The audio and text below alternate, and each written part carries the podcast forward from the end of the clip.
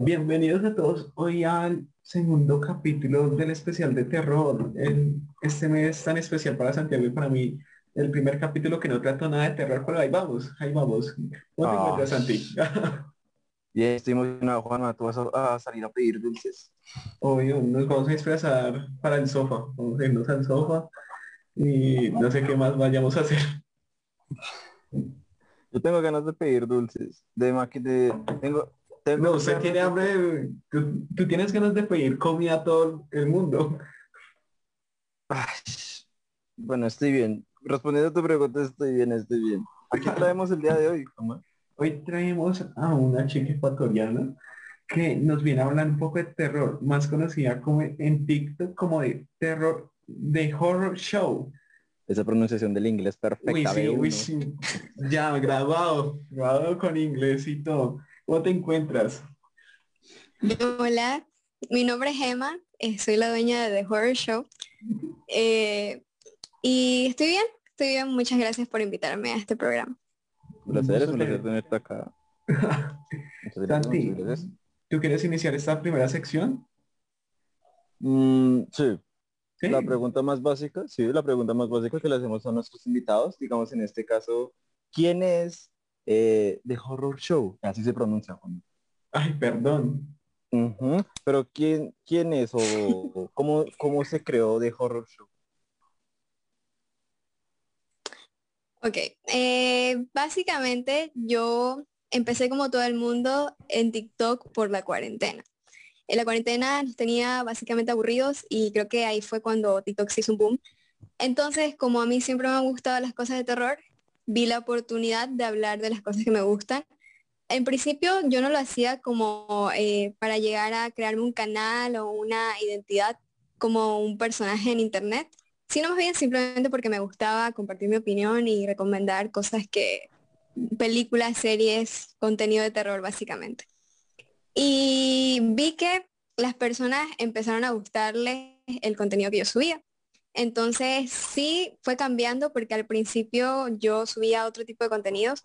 Yo subía cosas como eh, documentales de mm, crímenes, criminología, asesinos seriales y cosas así. No tanto de cosas de películas, pero ya después me fui a las películas porque era lo que a mí más me interesaba conversar básicamente. Y sí, eh, mi nombre en principio no era de Horror Show, era Demon Lilith, que en español significaría el demonio Lilith, que no sé si han escuchado la leyenda. De- Es una leyenda, bueno, no es una leyenda, es un personaje bíblico. Ah, sí, sí. es- sí es un personaje bíblico, una, eh, básicamente la primera mujer, por así decirlo, era un demonio.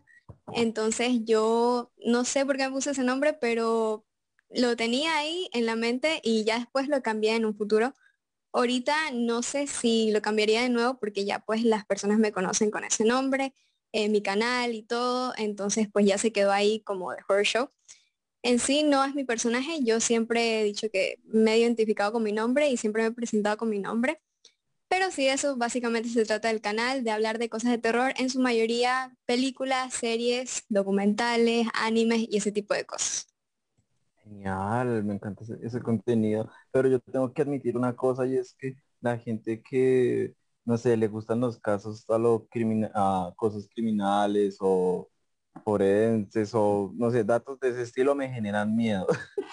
me genera, porque Claro. es que, es que, eh, no tanto porque pues a mí también me interesa lo, lo- la cosa criminalística, ese mismo ámbito, lo forense, me, me encanta y todo esto, pero digamos la gente que lo que digamos no estudia como tal eso, pero se interesa mucho, investiga mucho y hace esto, siento que en cualquier, en cualquier momento tienen las ideas, tienen las ideas y donde yo, donde yo les haga algo ya tienen todos unos referentes. No sé, pero yo desconfío. De cómo ocultar el cuerpo, de cómo Cómo- sacarlo. Sí, que- Exacto. que literal que esta persona se equivocó en esto por no ocultarlo en tal parte. No, no, que, como ocultar huellas. el paso a no. paso, de cómo limpiar el cuarto, todo. Literal, o sea, el O sea, yo en su mayoría, yo en su mayoría dejé de hacer ese contenido porque eh, la verdad es que me sentía un poco incómodo, ya que son cosas de la vida real. Son casos que en realidad han pasado y muchos son como que muy grotescos, muy feos. Y no quería como que dar una especie de negatividad, de energía negativa a mis seguidores y nada por el estilo. Quería que se diviertan, que se entretengan viendo algo eh, bonito y no como que viendo el lado negativo del mundo, básicamente. Entonces, por eso como que cambié el contenido que subía. No me puse tanto en ese tema, pero sí es bastante interesante, la verdad. Ok, bonito. Bueno, ok. Aún así, yo, yo todavía no sé cuál es esa leyenda que decían de la mujer, ¿qué tal es? eso es para mí nuevo, para mí no es nuevo. Ya, yo quedé como me he impactado con eso.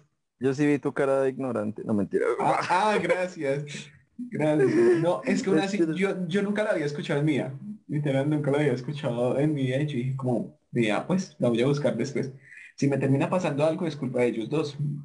Ah, no, no, no, malo, es dato curioso bíblico. Pero las leyendas son diferentes en cada país. O sea, como que cada país tiene su leyenda eh, que todo el mundo sabe desde que son pequeños, porque creo que eso nos inculca como parte de la historia, básicamente. Santi, ¿cuál tenemos acá en Colombia?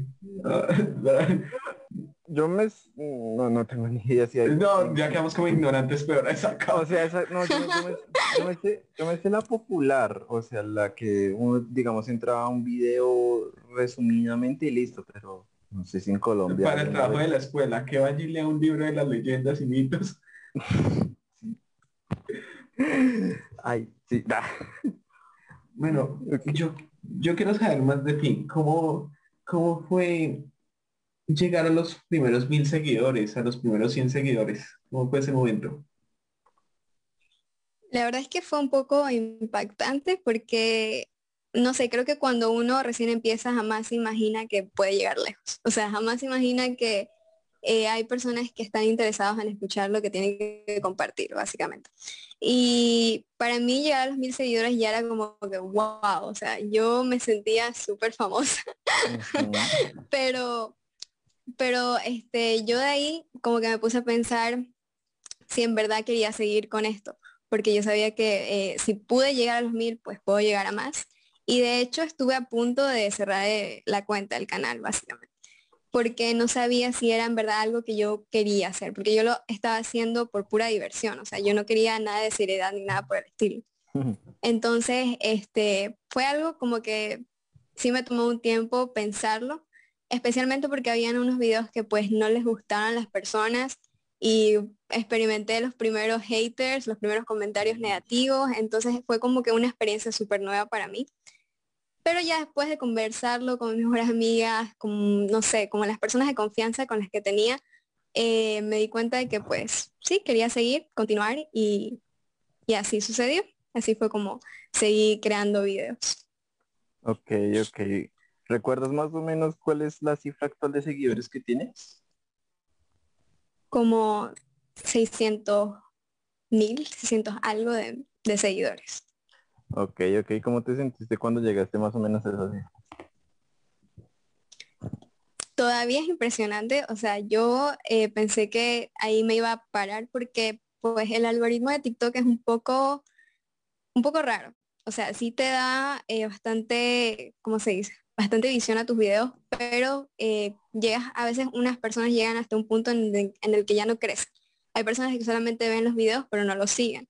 Entonces, el hecho de que siga creciendo todavía como que, eh, no sé, me hace sentir bien. Supongo que a las personas en verdad les gusta lo que subo y claro que he mejorado muchísimo. Ver el primer video me da mucho cringe, no sé, me, me incomoda bastante porque es bastante, o sea, no es para nada lo que subo hoy en día.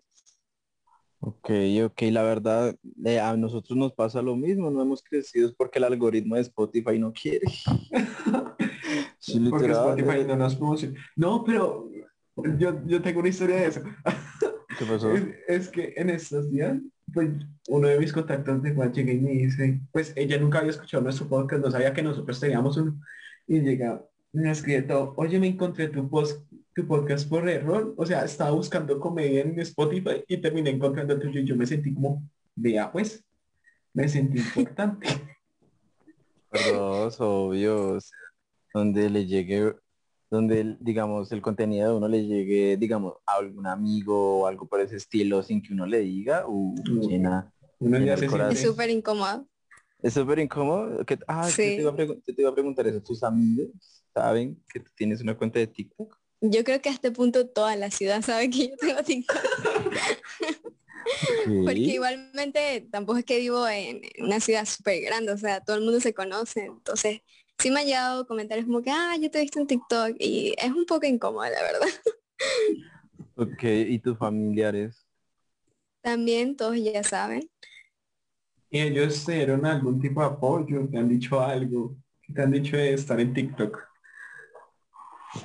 Normal, a todos ellos les gusta, les gustaba que yo subiera contenido porque este, no sé, como que todos son bastante abiertos en ese sentido, como que no les interesa tanto. Y también mi hermana sube contenido, entonces es como que, bueno, somos dos, eh, no es tan raro que digamos que haga estas cosas en internet. Ay, qué genial, es de los pocos, de las pocas invitadas que, me, que en verdad dijo que los papás no le pusieron problemas ni nada. Ay, tan lindo.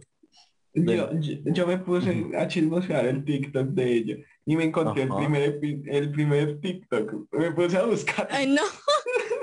Acá está subido la historia detrás del payaso y de Stephen King. O sea, con el filtro rojo. Yo, sí. yo acá como... Intentando ser un poco, no sé, escalofriante. De terror. Sí, exacto. Pero se ha dado como esa evolución. ¿Tú has sentido esa evolución? Más maquillaje, más producción en el fondo, más importancia a los videos, ¿qué más tiene? es que yo soy medio bola y no veo nada, así que, o sea, ah, hasta ahí, hay uno de Schwerk, quiero ver el de Schwerk.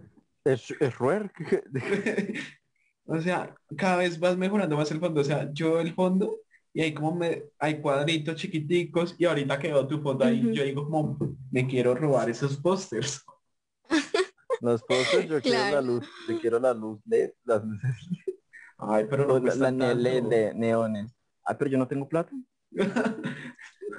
o, sea, yo creo que todo va pasando eh, a medida que vas creciendo. Al principio las personas que en verdad lo hacen por diversión jamás se van a producir muchísimo ni nada por el estilo, van a subir simplemente porque pues tienen ganas de subir y ya. Y ya después pueden ponerle más esfuerzo o no, dependiendo de su contenido, claro. Confirmo, Creo que eso nos pasa a Santi a mí. O sea, dijimos, vamos a entrevistar amigos y ahora estamos entrevistando a TikTokers famosos de acá. Eso, porque hay que ir escalando, hay que ir escalando. Pero ¿y cómo empezaron? O sea, ¿empezaron con personas de su ciudad o...? Sí, empezamos entrevistando a una amiga de Juanma, luego fue a un... Un amigo tuyo.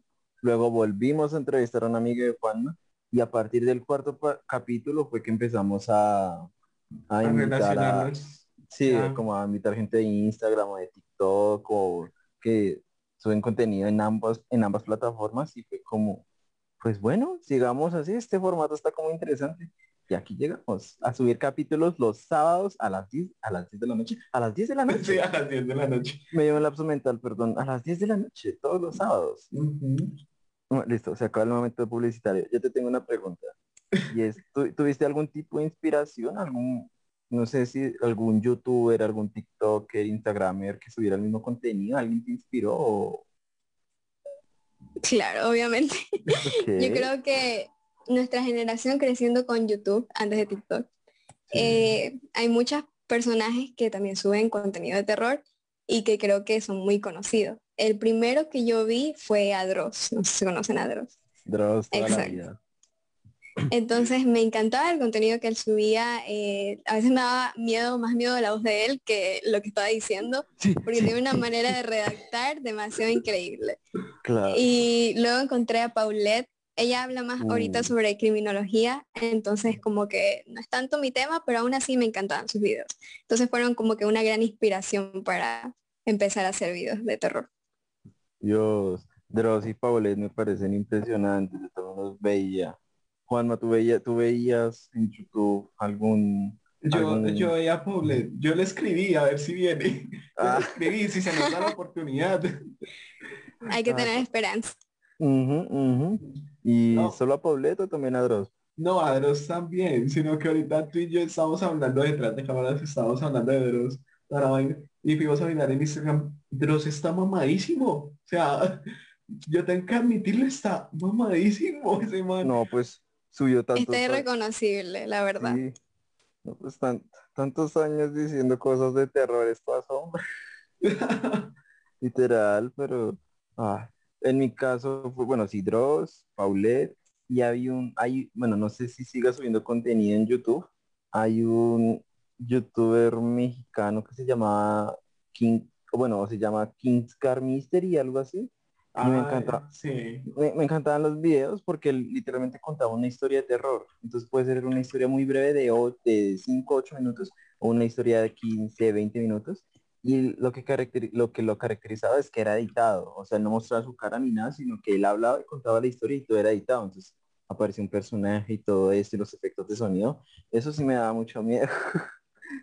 y ver, así verlo de noche y no, con esos efectos de sonido, no, pero le quedaban re bien los videos. No sé si siga subiendo contenido, pero Pues, no qué sé buenos si recuerdos. mal, pero no lo encontré. bueno, si algo luego lo buscamos, pero pues, ok, cero, cero. La inspiración es impresionante. A ver, Bueno, yo, ya que nos habías contado un poco del hate, ¿cómo fue el principio de ese hate? ¿Cómo lo recibiste? ¿Cómo lo tomaste? ¿Cómo fue ese momento del primer hate? De hecho, eh, mi primer video que recibió más hate fue el video de Shrek, el que querías ver. el Shrek. Exacto. Sí. Eh, y fue porque, mira, yo creo que a todo el mundo le encanta esa película. Y yo quería hablar de ella, o sea, yo quería hablar de cosas que me parecían curiosas sobre este video, sobre, bueno, cosas que yo había notado, que supuse que nadie sabía, pero en realidad ya todo el mundo lo sabía. Entonces eh, me empecé a hablar de esas cosas en internet y también de hablar de los eh, cuentos verdaderos de las princesas, porque no sé si saben que los cuentos están basados en cuentos que son más tétricos, pero que Disney Sí. los volvió un poco más infantiles. Sí, Entonces sí. empecé a hablar de eso. Y pues muchas personas empezaron a lanzar hate porque me decían que yo le había copiado a un youtuber que yo ni conocía. O sea, no, nunca me había sonado el, el nombre porque no lo ¿cómo se conocía básicamente. ¿Cómo se llama? ¿Cómo se llama? ¿Cómo se llama? Es que no, pero creo que terminaba con Soul. Soul algo. No sé. Eso se puede investigar tranquilamente. Sí. Sí, sí, sigue contando, sigue contando. El punto es que yo fui a la página de ese youtuber y me di cuenta de que él solamente subía eh, contenido sobre esto, o sea, contenido sobre eh, teorías conspirativas de dibujos animados. Y la mayoría eran videos de Shrek, entonces se lo conocía por esto. Y como que ya se lo dañó el tema y bueno, pues las personas empezaban como que a ver como que, ah, no, es que si cierta persona habla de este tema, ya automáticamente es plagio, básicamente. Entonces, yo no tenía ni idea, por eso me impacté bastante con el hate, porque no sabía que estaba haciendo algo malo, básicamente. Yo solamente quería hacer un video de Shrek bas- y ya, y salió mal. Sí, ok, ya, ya, ya. lo encontré. Ya lo encontré y yo también lo veo. Bueno, lo veo- lo- me, me pasa que con este youtuber lo veo cuando, cuando en verdad no hay nada que hacer y me aparecen de repente alguna caricatura y es como, bueno, y a ver, a mí me parece que el contenido de él es chimba, pero también es, eh, bueno, no, no es justificable que digamos, si alguien toca este tema de Shrek o teorías conspirativas en caricaturas, pues se le atribuye directamente a plagio y termina en hate, porque pues no, no tiene sentido. Que, o sea, que él explote esto, pues bien, contenido del, de este youtuber en cuestión y le, y le queda chimba. Pero no hay que solo, ¿cómo decirlo? Eh, eh, eh, atacar a diestra y siniestro porque pues el contenido va a ser en teoría o relativamente o mínimamente parecido. Pero me parece un gran youtuber, es chimba. Para mí es la primera vez que lo escucho.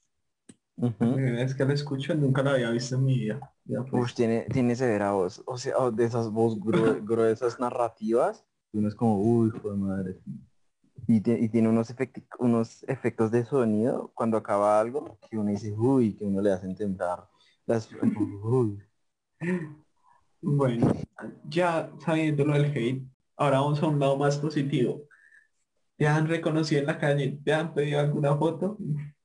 Una experiencia interesante y positiva con un seguidor. No, la verdad es que no. Porque la mayoría de mis seguidores no son eh, de mi país, son de México. Entonces, eh, sí, la verdad es que no he tenido ninguna experiencia con seguidores, ni nada, con encontrarme gente así en la calle, ni nada. Y tipo algún comentario positivo que tú digas, esto va, por esto vale la pena seguir subiendo videos a TikTok. Claro, en ese ámbito sí, en Instagram sobre todo me llegan este, personas que me dicen, ah, este, me vi esta película por ti, me encantó, me encantan todas las películas que recomiendas. Eh, hay algunas personas que me han dicho que no les gustaban las cosas de terror porque les da miedo, no se atrevían y que conocieron mi canal y que de repente les empezó a encantar, como que acercarse a las cosas de terror y, cosas, y todo así. Entonces, como que sí es bonito recibir ese tipo de comentarios porque te hacen ver como que estás haciendo un buen trabajo, básicamente. Ay, tan lindo. Ojalá podamos sentir eso alguna vez porque se lo recibimos. A nosotros, ¿qué nos dicen, Santi? Que te despida, que, ah. que busquemos un nuevo un compañero, que busquemos un tercero. Literal. ¿Qué, qué capítulos tan largos? Ay, mal, pues, Ay, ah. no, eso sí ya que como el miércoles. Sí, ya, ya, ya. Yo tengo que hacer una pregunta, sí o sí. Y es, ¿tuviste o has tenido alguna experiencia paranormal? Yo no llamaría experiencias paranormales porque pues por mis creencias no puedo, o sea, eh, yo soy atea, entonces como que no, no va de la mano. vale. Pero sí me han pasado cosas que pues no, no les he encontrado explicación, por así decirlo. Eh, por ejemplo, cuando estaba, la más grande fue cuando estaba pequeña. Yo este, hasta una mayoría de edad, supongo que a los 10, 11 años, no podía dormir sola, me daba mucho miedo. Entonces yo dormía con mi hermana. Y antes no vivía aquí en esta casa, sino en otra. Y me acuerdo que una noche en específico, a las 3 de la mañana, eh, nos despertaron unos sonidos bastante fuertes. O sea, sonidos que no son como que ligeros, como que, ah, no escuché un sonido, El aguacate, el aguacate. el aguacate. A mí me pasa eso, la verdad. Entonces escuchamos unos sonidos, eh, eran como sonidos de muebles, como si alguien estuviera moviendo los muebles, básicamente. Entonces no nos atrevimos a salir con mi hermana porque nos daba mucho miedo, o sea, no, no queríamos ver qué estaba ahí, pero sí nos poníamos, o sea, nos pusimos en la puerta para ver, para escuchar qué era, pero nada, o sea, nos salimos y nos volvimos a dormir. A la siguiente mañana nosotros les preguntamos a nuestros padres porque pensábamos, ah, bueno, serán nuestros padres que están haciendo algo, no sé. Entonces, eh, la cuestión es que ellos nos dijeron como que, ah, es que nosotros también escuchamos los sonidos, pero pensábamos que eran ustedes. Y ahí fue cuando todos se quedaron como en silencio por un buen rato. La música la está por ahí. Sí, que- pero qué miedo, o sea, no. Sí, en mi antigua casa sí que solían pasar cosas eh, súper inexplicables, desde puertas que se abrían, al- a veces escuchaba la voz de mi mamá y mi mamá no estaba en la casa, entonces era como que bastante raro la cosa, pero yo no le tenía miedo porque pues, no sé, o sea, yo nunca le he tenido miedo a ese tipo de cosas, eh, entonces no me asustaba mucho, pero a mi hermana sí y a mi mamá también, entonces creo que la casa estaba llena como como dicen muchas personas, de malas energías y por eso pasaban muchas cosas que no podíamos explicar.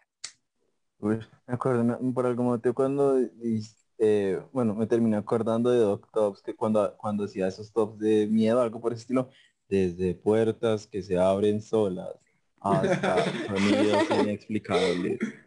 Literal, pero qué miedo. Juan, ¿a ti te- a tú has tenido algún tipo de experiencia parecida? O sea, pues yo también soy ateo, pero tampoco me encuentro sentido lógico en ese momento de mi vida. Yo tenía como unos que siete, ocho años. Pues yo, yo siempre que iba caminando, de puta, yo veía algo detrás mío, o sea, algo que me seguía. No me vayan a decir que era la sombra porque no era mi sombra, no la era. Se le O sea, llama acosadores. O sea, yo sentía que algo me seguía, mi chica siempre me estaba siguiendo, que la sentía la presencia, pero era como una mala energía, yo no sé qué era, pero de puta, yo tenía un susto, a mí no me gustaba dormir solo en ese momento porque no, yo me sentía como, de puta, me va a hacer algo, me va a matar, me va a arrastrar de los pies, yo qué sé. Y ¿Alguna vez les han dado parálisis del sueño? Sí, sí, Ah, pero Sí. cuenta después de Juanma.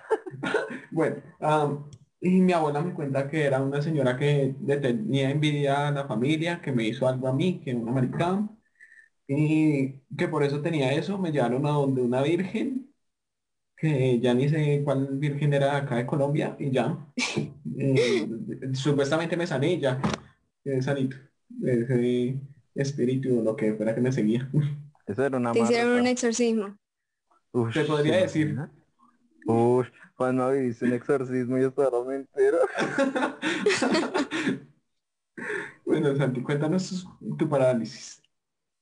Pues a ver, fue curioso porque no es hasta este año que yo caigo en cuenta que fue una, fue un paral- una parálisis del sueño. Y ves, creo que también, no sé si, creo que tal vez a los 7, 8, tal, bueno, tal vez a los 9 o 10 años, yo estaba en Ibagué, que es una ciudad de Colombia.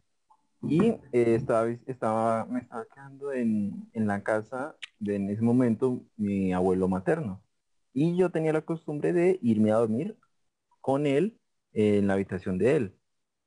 Eh, normal, yo, pu- pues a mí me dolía un poco, recuerdo que me dolía la cabeza un poco, estaba como medio ahí, entonces me fui directamente a la habitación a dormir, mi abuelo, ah bueno, la ventana estaba como un poco abierta, así que entraba un poco de luz. Así que mi abuelo me preguntó como, oye, ¿quieres que deje la puerta abierta o cerrada? Porque pues él se iba a quedar viendo televisión al lado de la habitación. Y yo le dije, no, por algún motivo eh, le dije como, no, la puerta abierta, porfa. Y yo, y él me dijo como, bueno, está bien. Luego, luego me acuesto contigo. ¿Qué pasa? Cinco minutos después lle- llega un primo mío que en ese momento tenía, no sé, si yo tenía 10, tenía que 6 años, eh, 7, y, y se despide de mí, chao Santiago, y me cierra la puerta. Y yo, no, no, madre, me cerró la puerta. Y yo dije como, "Bueno". y mm, eh, ah, bueno, yo, yo todo, bueno, cerró la puerta y pues estaba oscuro. Un oscuro, pues en teoría normal, un poco terrorífico, no lo voy a negar, pero pues por la ventana entraba luz normal.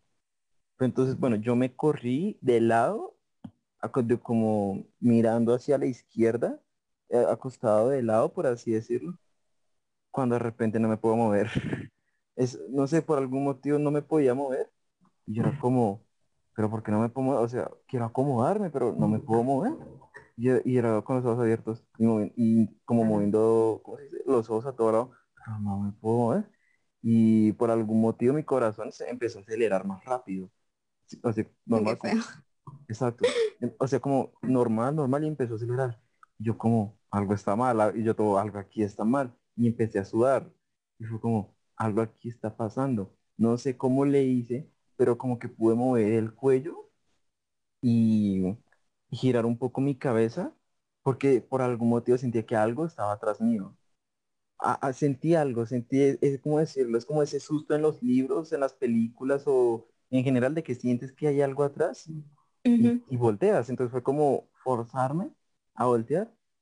Y pues a pesar de que estaba oscuro, pues los que le digo por la ventana vio, entraba un poco de luz, vi, al, vi, como, vi una figura, vi un, ¿cómo decirlo? A ver, cuando ustedes están en una habitación oscura y por ejemplo tienen un, tienen un, ¿cómo decirlo? Una montaña de ropa en medio de la oscuridad, pues se ve una forma. Sí. En mi caso me pasó, lo, me, me pasó eso, vi una forma, vi una figura y fue como, como no poder moverme, empezar a sudar y como, sé que hay algo detrás mío, en verdad siento que hay algo detrás mío y tras del hecho veo una figura y fue horrible porque no sé cuánto tiempo estuve así hasta que mi abuelo entró a la habitación y prendió la luz que ya me pude mover y fue como, ¿qué pasó acá? Pero ¿Se no, siente bien? fue, fue- es que fue una experiencia que, que me, que me quedó marcada. porque- ¿Pero estabas en la misma posición o, o en una diferente? No, No, o sea, me refiero a que puede que hayas estado soñando o algo así. No. No, eh, sí estaba en la misma posición cuando mi abuelo entró, o sea, de lado. De la, en, la, en la Mm. misma forma, en la misma forma seguía igual y, y nada, me que ya cuando mi abuelo prendió la luz fue que todo se calmó y ya me sentí más tranquilo y ya me pude mover y todo y, y ya pude sentirme tranquilo. Cosa que me parece curioso porque como años después mi tía eh, que vivía con mi abuelo y con eh, mi prima y mi primo en ese momento en la misma casa fue que me dijo que en esa habitación muchas veces siente como es, eso que tú dices, como una energía particular, una energía muy negativa en esa misma habitación de mi abuelo. Entonces me dijo que no le sorprendía eso. Y yo como, ¿por qué no me han dicho? No me habían dicho. Me la pasaba en esa habitación. Yo me la pasaba en esa habitación. No, qué No, sí. pero es- es- esa es mi historia de vida. Bueno, ya para finalizar esta sección, te queremos hacer la pregunta del podcast. O sea, la pregunta Ah, bueno. más idiota que vas a escuchar en tu vida, pero es la pregunta del podcast. La pregunta del podcast y se la hacemos a todos los invitados. Ya sabiendo que pues tus seguidores son de otro lado, que te escuchan más de otro lado y todavía no has tenido la oportunidad de que te pidan la foto toda la vaina. Pongámonos un caso hipotético donde algún día llega un seguidor, te dice, ven, dale la foto y te dice, te quiero invitar a un almuerzo. ¿Aceptas sí o no y por qué? La verdad es que está un poco complicado. Yo no soy mucho de como que eh, simplemente irme así con personas que no conozco ni nada. No por nada malo, sino porque pues igualmente hay que tener cuidado y todo. Entonces depende. Yo creo que primero como que le diría, "Ah, mira, este, podemos conversar un poco más. Quiero conocerte. ¿Cuál es tu nombre, sabes? Y ya después vemos si pues se puede dar o no. Pero así, así, nomás de que me conozcan a primera vista y invitarme a algún lugar, pues no, yo creo que no. O sea, si, sí. Si están en un centro comercial y está ahí el Subway, digamos, dice, vamos acá, de una vez, te invita acá al almuerzo, ¿sí o no? ¿O lo pensarías también? Lo pensaría, pero hay más probabilidades de que diga que sí, porque igualmente ya estamos ahí, entonces no hay problema. Santiago, ¿tú cómo tomarías esa decisión tan conocida acá en el No, yo- podcast? Yo no, yo, yo acepto y si me pasa algo repaila, pues lo cuento en TikTok y contenido. en Instagram, literalmente. Literalmente la experiencia del seguidor que me pidió una foto y casi me secuestra, ¿no? Voy a ponerlo, ponerlo como una historia de terror. De hecho, yo no lo había pensado así, lo acabo de imaginar, se imagina el rating, parce. Ya, ya, ya, ya nos volvimos famosos con esa historia. No, pero en algún punto, o sea, sí. No sé. No Sí llega a pasar. La historia, la historia cuenta, la historia, la, la historia cuenta. Así que más razones para, pa- yo, yo ya encontré Más razones para arriesgarse. Buen contenido. ujú, ujú. Exacto. Ok, ok. El tema eh, lo escogí particularmente. eh, yo, digamos que estamos, Juan y yo, pensando en qué tema podría ser. Y, pero como es octubre, el del terror, del miedo, me acordé de algo. Y es que, digamos, en mi grupo de amigos, a, a mis amigos, tanto, eh, a mis amigos y a mí, nos gusta mucho el género del terror, del thriller, suspenso, terror, nos encanta, pero siempre terminamos debatiendo y ese digamos que sería el tema de este capítulo para que tanto eh, nuestra invitada como tú, Juanma, nos digan y es ¿cuáles películas de terror consideran que son mejor? ¿Las viejas o las actuales? Digamos que las saga vieja, eh, digamos que las películas viejas de terror tienen, no sé, la saga de, bueno, digamos, no sé, Jason, Freddy Krueger, eh, eh, Chucky o algo por ese estilo, y las actuales podrían ser tipo La Noche del Demonio, eh, las del Conjuro, mm, ahorita no se me viene otra, del Demonio, El Conjuro, ¿cuál otra saga actual? Ahí Ah, no sé, yo como acuerdo, si no hay más saga actual. Eh, bueno, el caso. ¿Cuáles, digamos, primero la invita, ¿cuáles consideras que, que son mejor? ¿Te quedas con o las películas de terror viejas o las actuales? La verdad es que es difícil responder, especialmente viendo eh, muchísimas películas. Eh, yo creo que más depende del género de, de las personas, o sea, el género que les guste a las personas, porque el terror es muy amplio, o sea, tiene muchísimos géneros. Y hay muchas películas que a pesar de que pertenezcan a, a películas de terror, pues son muy diferentes las unas con las otras. Eso sí, eh, hay que admitir que el cine de terror de antes es mucho más popular, pero también yo creo que es por el, context- el contexto histórico, porque en ese entonces pues las personas en su mayoría eran más creyentes y el cine se como que se aprovechaba de eso para sacar películas que le dieran miedo a sus espectadores, hablando de estos temas, de los demonios, de la posesión y de todo este tipo de cosas. Por ejemplo, El Exorcista. El Exorcista es una película que tiene muchísima fama, pero si la vemos hoy en día no es como que digamos que es la gran obra maestra ni nada por el estilo, sino que en ese entonces tuvo muchísima fama por esto, porque a todas las personas este tema del exorcismo y de las posesiones era muy tabú casi nadie hablaba de esto y si se hablaba pues era en un tema como más religioso y eso fue lo que impactó.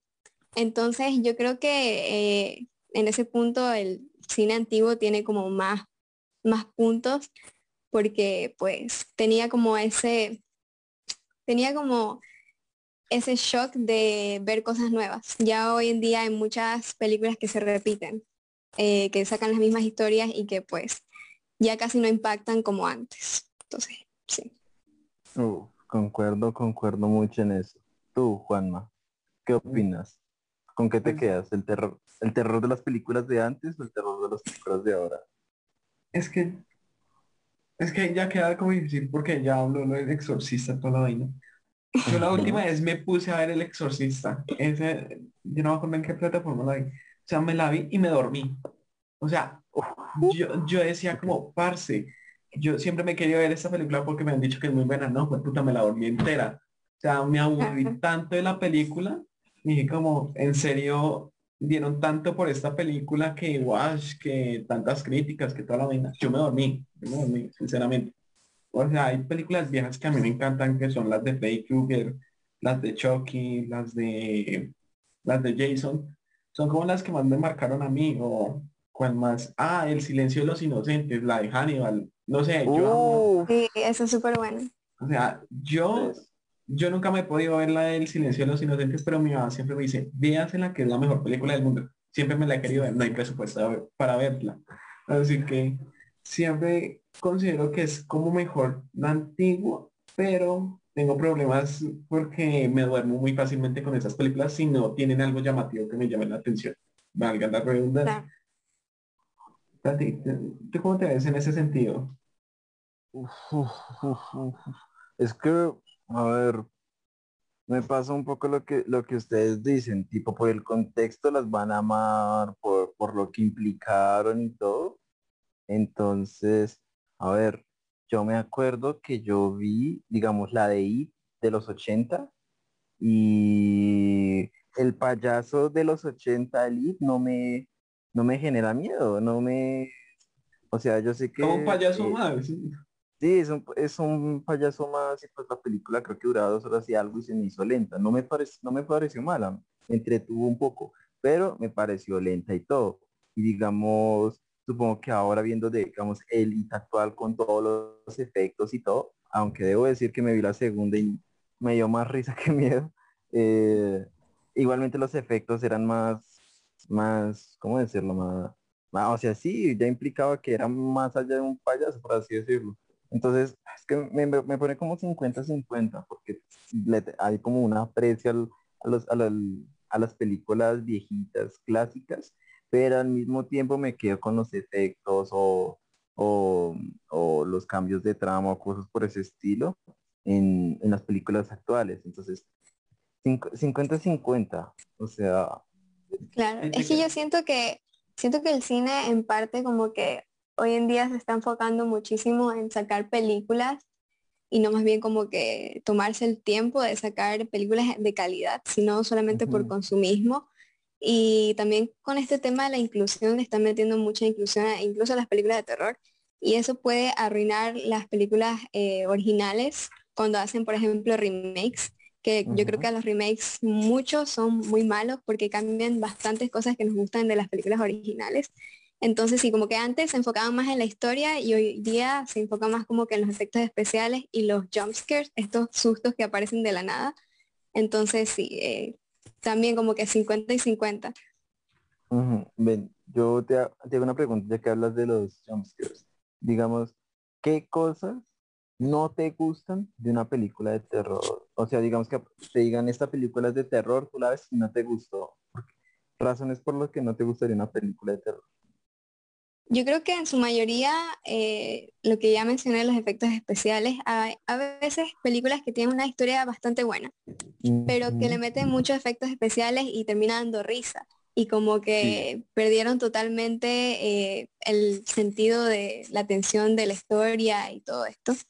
Y también este, yo creo que la falta de hacer personajes buenos. A veces solamente hacen como que personajes eh, ¿cómo decirlo? Personajes muy estereotipados, que el malo es solamente malo porque sí, y no nos cuentan por qué es malo, no nos hacen saber nada, y que los buenos son como que las víctimas, que las típicas que corren y que sí, en su mayoría adolescentes, que se caen, que hacen, eh, que toman decisiones muy estúpidas que obviamente no sucederían en la vida real. Entonces, sí, eso, eso no me gusta para nada. Ok, ok. en Pues tu caso, Juanma. Es que es que es como complicado, porque yo, yo soy de- del terror, que a, a mí me gusta ver esas películas de terror malas, o sea, de esas de los universitarios que van a una finca o que van a tal lado. No sé, me gusta verlas porque sé que me voy a reír, pero ya que es como una película seria que venga de terror, a veces ya no me gusta tanto las de ahora, o sea, la de It 2, yo me la vi, puta me la dormí también. O sea, no me parece buena. Es muy, yo siento que no aportaron nada nuevo a la trama. No dieron como algo nuevo que vaya a cambiar algo, no. Puta, me sentí viendo la misma película, pero ahora con adultos. Y me dormí. Ah. Hay una película que yo me acuerdo tanto que es, no me acuerdo ni siquiera la actriz, creo que ni es conocida, que se llama Dulce Venganza. Pues puta, me no sé por qué me gusta tanto, pero es muy buena porque la china solo se va a vivir en una finca y, y los manes llegan como a violarla, a pegarla, toda la vaina. Y la china llega un día a otro y llega y comienza a atacarlos ahí de la nada. Mm, ya sé cuál es. Me parece muy buena esa película por la trama que le dan, diciendo le dan el problema porque llega y no hay todo. Eso es lo que me llama la atención. Y, y no se necesita tantos efectos visuales que Claro. un payaso gigante por allá volando o lo que sea. Ah, Creo que eso es lo que llama la atención, que tenga una buena trama, que sea necesario eso. Si me van a poner una mala trama, no me la pongan. Con, con otra que me pasó igual fue con la del Conjuro 3. O sea, me gustó la trama, me gustaron los efectos, pero no sé, sentí que le faltó algo. Porque me, o sea, me sentí muy poco ese final de que, ven, toma la pastilla que te tengo guardada en mi, Ay, en la amor, foto. amor. No, o sea, amor. yo, yo ni cargaría una pastilla acá de, No, del corazón. Tiene- Toma, toma, porque- te la, porque te la guardé acá todo el tiempo por alguna emergencia. No, No, no, no, yo, o sea, no, o sea, yo ni no, porque yo- fuera el amor de mi vida, yo le guardo una pastilla acá en un regalo.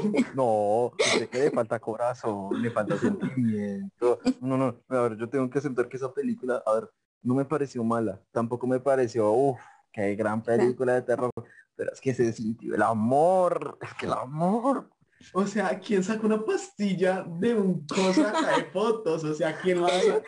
Yo quiero ver la prueba de eso. La señora tenía poderes, parce, tenía poderes, aparte conocía al esposo y sus enfermedades. Eso es re lindo. ¿Con qué derecho le critica usted el amor de los Warren? La verdad es que sí se sintió más como una película de romance que otra cosa. Pero hubo Sí, una escena que sí me encantó. Me encantó y cuando la vi dije, esta escena se llevó toda la película. Que fue cuando eh, el chico estaba en la perrera y ya estaba como poseído. Y sale como esta escena roja en donde él ve eh, como cómo se acerca el demonio. Y después comete el, el asesinato. No sé si pueda decir esa palabra aquí, Sí, sí, pero sí, bueno. Acá puedes sí. hablar como que Creo, si no hay problema. Creo, bueno, no verificamos las, las pues, Bueno, A donde sucede lo que pasa. Y, y ya después sale como que el chico en la carretera, todo así sucio y todo. ah, Esa escena me encantó, la verdad. Esa escena, esa escena me pareció increíble. Pero me pareció increíble el amor que tienen los Warren. Ay, no. O sea, a mí no me gusta que me metan cursi en una película de terror. No me gusta, no sé. Yo soy de alguien que o le gusta ver matanza o le gusta ver comedia en ese sentido. Una de dos, no me gusta ver romance en eso porque siento que implica mucho. O sea, en la, yo me acuerdo de la última película de Chucky, la de El culto de Chucky. Marica, qué película tan boba. O sea, o sea, aparecieron, yo no me acuerdo cuántos Chuckys habían, como cuatro. Y, y yo quedé como, ¿de dónde salió este? ¿De dónde vino este? Porque la cabeza la tiene acá, que, que Andy, que, Yo no sé qué tantos Chukis aparecieron en esa vaina que ahora la China es familiar de alguien. Yo me perdí tanto en esa película que no me gustó. O sea, o sea, hay películas que uno dice, bueno, siguen la historia, siguen toda la vaina. O sea, yo creo que Chucky hubiera quedado bien hasta la 3. Ya, no tuvieron que haberle sacado más. Porque la 4 que la novia, o sea, ¿a quién le importa la novia? Sí, que usted no es nada romántico, marica. Todo, es todo feo. No, la verdad es que cuando explotan un personaje que ya de por sí es bueno, eh, empieza a fastidiar muchísimo. Y todavía van a sacar una nueva serie, entonces la gente está como un poco preocupada de que también sea lo mismo. No, cuando, cuando, se explota algo Cuando, cuando explotan algo, eso, diga, eso también a mí no me gusta. Cuando se, se está explote y explote y explote un personaje o algo, ya en algún punto cansa. O sea, digamos, la, eh, la primera película bien, buena, la segunda genial, tercera, uff, y ya la cuarta ya es como, normalmente la, o, es la tercera o es la cuarta. En algunas ocasiones la segunda, pero es que ya explotan, explotan, intentan sacar más plata con eso y no, fastidio, ya es fastidio. No, pero o sea, lo que yo entiendo de la serie de Netflix, de Netflix, de, que viene de Chucky, lo que yo entiendo es lo que yo entendí que habían hablado, era que desde que se quedó en ese culto de Chucky, esa película, iba a pasar a una serie que va a seguir la continuidad en esa vaina. Eso fue lo que yo entendí. Porque si toman el Chucky Robot, juro que no vuelvo a contratar estar en mi vida. No la vuelvo a contratar. ¿Hay Chucky Robot? O sea, el reboot que hubo de Chucky, lo peor del mundo. Yo, yo quiero saber la opinión de ti, Gemma, de qué pensaste sobre el reboot de Chucky. ¿Cómo fue ese momento? Hay muchísimos reboots. La verdad es que yo solo me vi hasta el de, de la chica que estaba paralítica, la chica que estaba en ruedas, pero esa no creo no, no es la última que salió. No, esa, esa sí es continua, esa de la paralítica, lo que yo entiendo es continua porque después enseña al niño que era pequeño con Chucky, esa es todo continuo, sino que hubo un reboot, no me acuerdo si fue en 2019 2020, que volvió, que lo acabo, lo acabo de buscar. que, que Chucky ya no era un muñeco, ahora era un robot que manejaba por wifi y que toda la vaina. Y en serio, no, no me he visto. Esa es una de las pocas sagas de terror que casi no, no me da mucho interés verla por esa razón, por la que siento que no me va a gustar. No, y, o sea, que salieron que ahora queda con wifi, que un amigo robot, y yo, ay no, qué pendejada estoy viendo. Y ahora él se conecta con todos los dispositivos. Ahora mataba con los drones esos aéreos, mataba así, yo estaba, ay no, los Avengers. Hacerla más actualizada. todo, no, no tiene sentido. Yo, yo tengo una duda para ustedes. ¿Cuál es su película favorita de, las antiguas y de las nuevas? ¿Cuál es su favorita?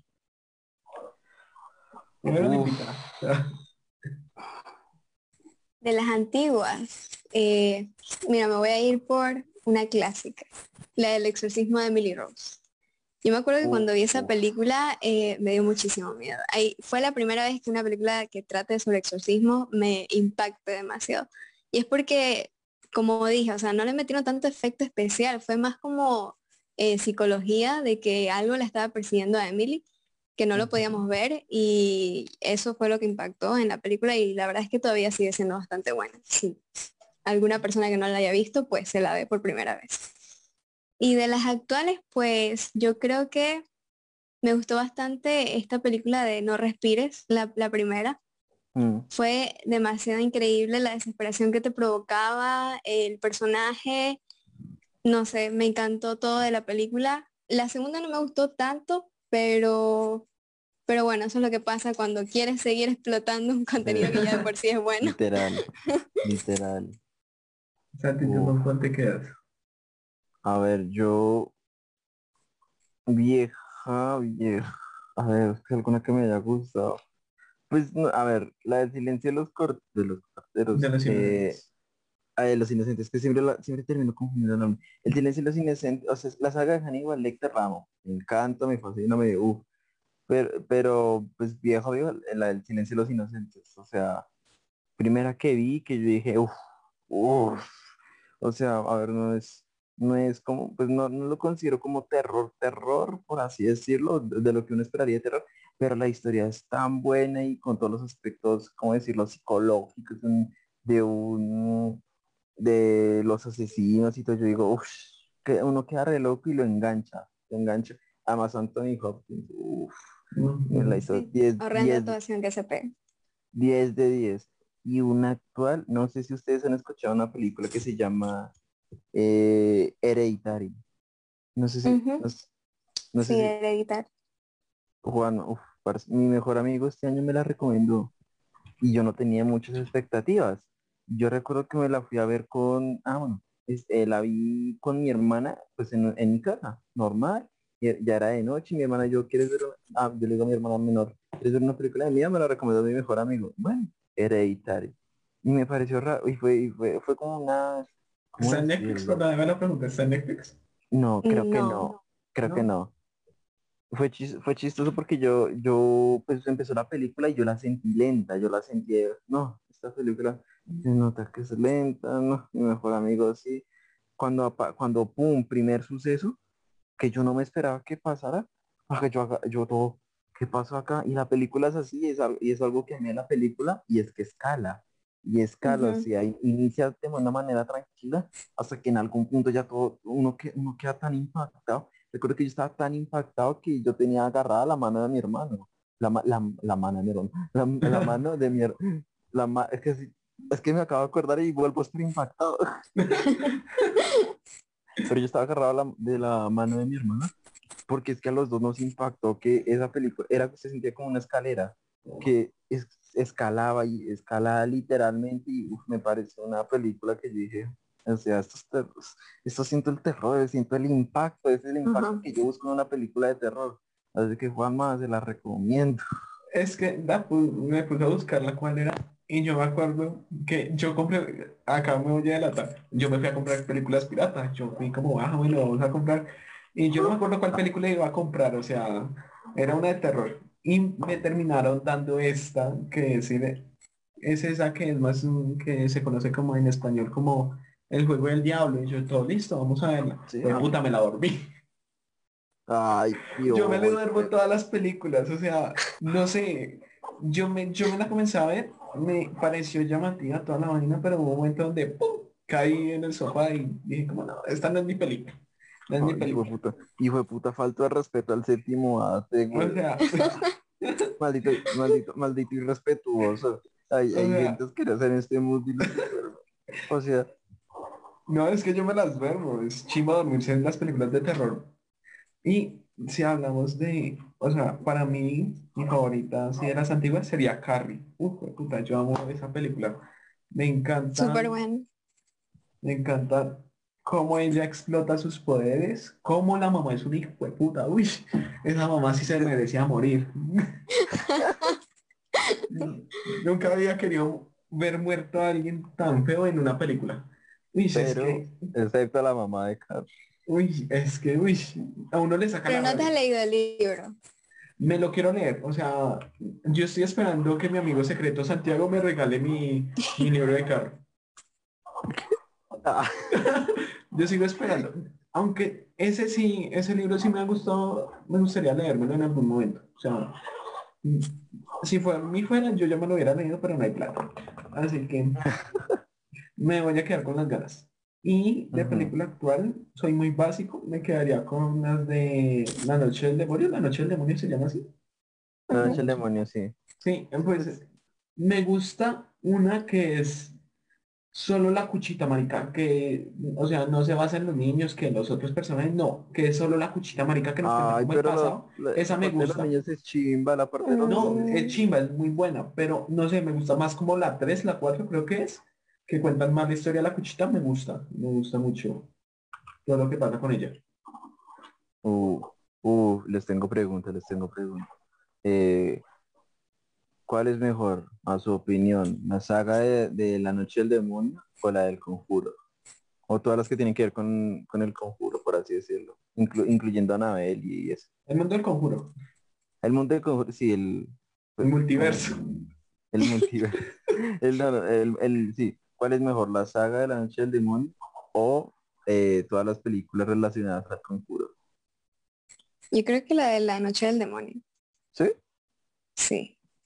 Uh, Porque la del conjuro, pues, son diferentes historias y pues, ya creo que desde la segunda como que pierde eh, la emoción, por así decirlo, de la primera, porque ya pues le meten muchos sustos así de la nada y no sé, y le meten otras cosas que pues al público casi no les interesa. En cambio las de La Noche del Demonio, al parecer, a pesar de que son bastantes películas, pues siguen siendo bastante buenas.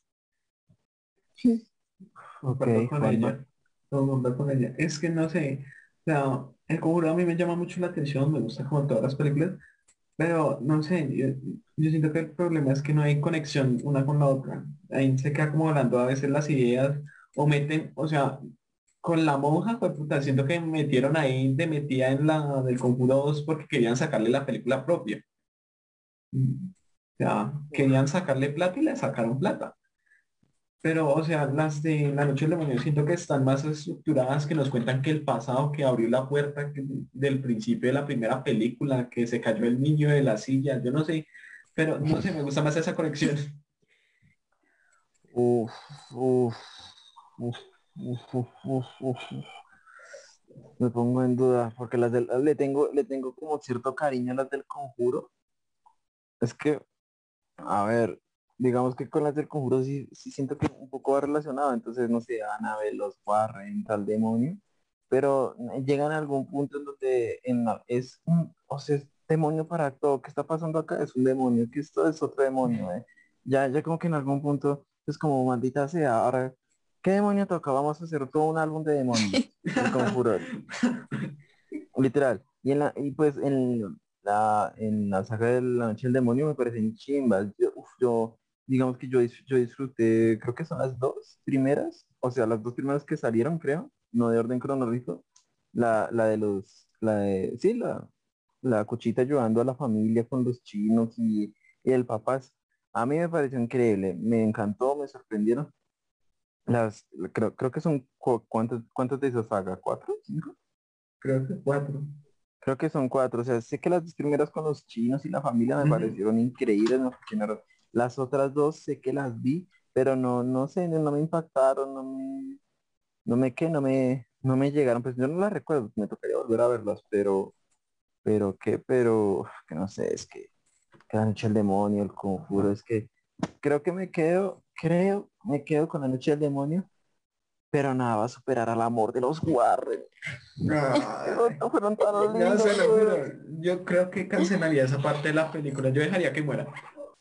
Ay, que muere la película. Hubiera sido impactante si en realidad hubiera matado a Lorraine. Nadie se lo esperaría. Sí, no sé si... Ah, exacto, o sea, literalmente eh, hubieran matado, no sé, a los Warren o solo a Lorraine. Ay, no, yo me les lloro. Es que sí, estaba re, estaba re lindo con la pastillita y con el pasado. Es que eso no tiene sentido no No, no tiene, no, tiene. sentido lógico, güey. La, la, Lorraine ya sabía que, que, que, ay, bueno, que se iba a morir. No, no, no, no, no. Es que si usted tiene una pareja y usted sabe que esta pareja, que su pareja necesita de tal medicina, usted la, usted la va a cargar, hombre. ¿Viste que esto? No. Ni por nada, ni por nada. Pero en la billetera, no en el collarcito. No, igual. Es simbólico. Es simbólico el collarcito, el amorcito, el no sé cómo se le llamará esa mierda, pero o sea, ahí, tú puedes, ahí uno puede llevar una pastilla en caso de emergencia, es que en caso de emergencia, es que es el amor. y así se nota como Santiago está enamorado. Bueno, para finalizar el capítulo de hoy, ya vamos a ir a nuestra tercera sección, la hora del spam, la hermosa hora donde ¿qué más se va a poder hacer spam de lo que quiera en estos 15 minutos? Bueno, pues espero que les haya gustado el capítulo y si quieren ver más sobre cosas de terror, sobre películas, sobre series, críticas y bueno, recomendaciones bastante buenas. Yo creo que tengo un sentido un poco bueno en lo que consta películas de terror. Y para que me sigan por TikTok, saben que es The Horror Show. No sé si las personas que no sepan inglés les pueda sonar un poco difícil. Eh, escribir. Juanma, Juanma. Ay, respete. Aún así nos fuimos tú y yo a Kansas y vivimos bueno un mes allá. Y aún viviendo en Estados Unidos no puedes decir de horror show. De horror show. Es que yo no puedo mencionar bien la R, no sé por qué. Yo tengo un Ay. R con R cigarro. bueno, sí, ¿qué, qué más sigue con, con su? Y nada, este, que me sigan por ahí por TikTok si quieren ver un poquito más de mi persona, pues en Instagram, porque allá estoy siempre pendiente de todas las personas que me siguen y de todos los mensajes que me llegan. Y eso es todo. Santi, Ok, ¿cómo te ok. encuentras en tus redes? A mí me encuentran como santiagopulido.l en Instagram y Ya no te Ya. veo más. no sí pues o sea eh, recuerden que un show sin sentido también está en Instagram, Spotify, Anchor y TikTok tal cual como un show sin sentido nos encuentran así. ¿Cuál es Ah. tu ajá? me encuentran como Juan barra baja Manuel 289. Nos pueden ir a seguir, por favor.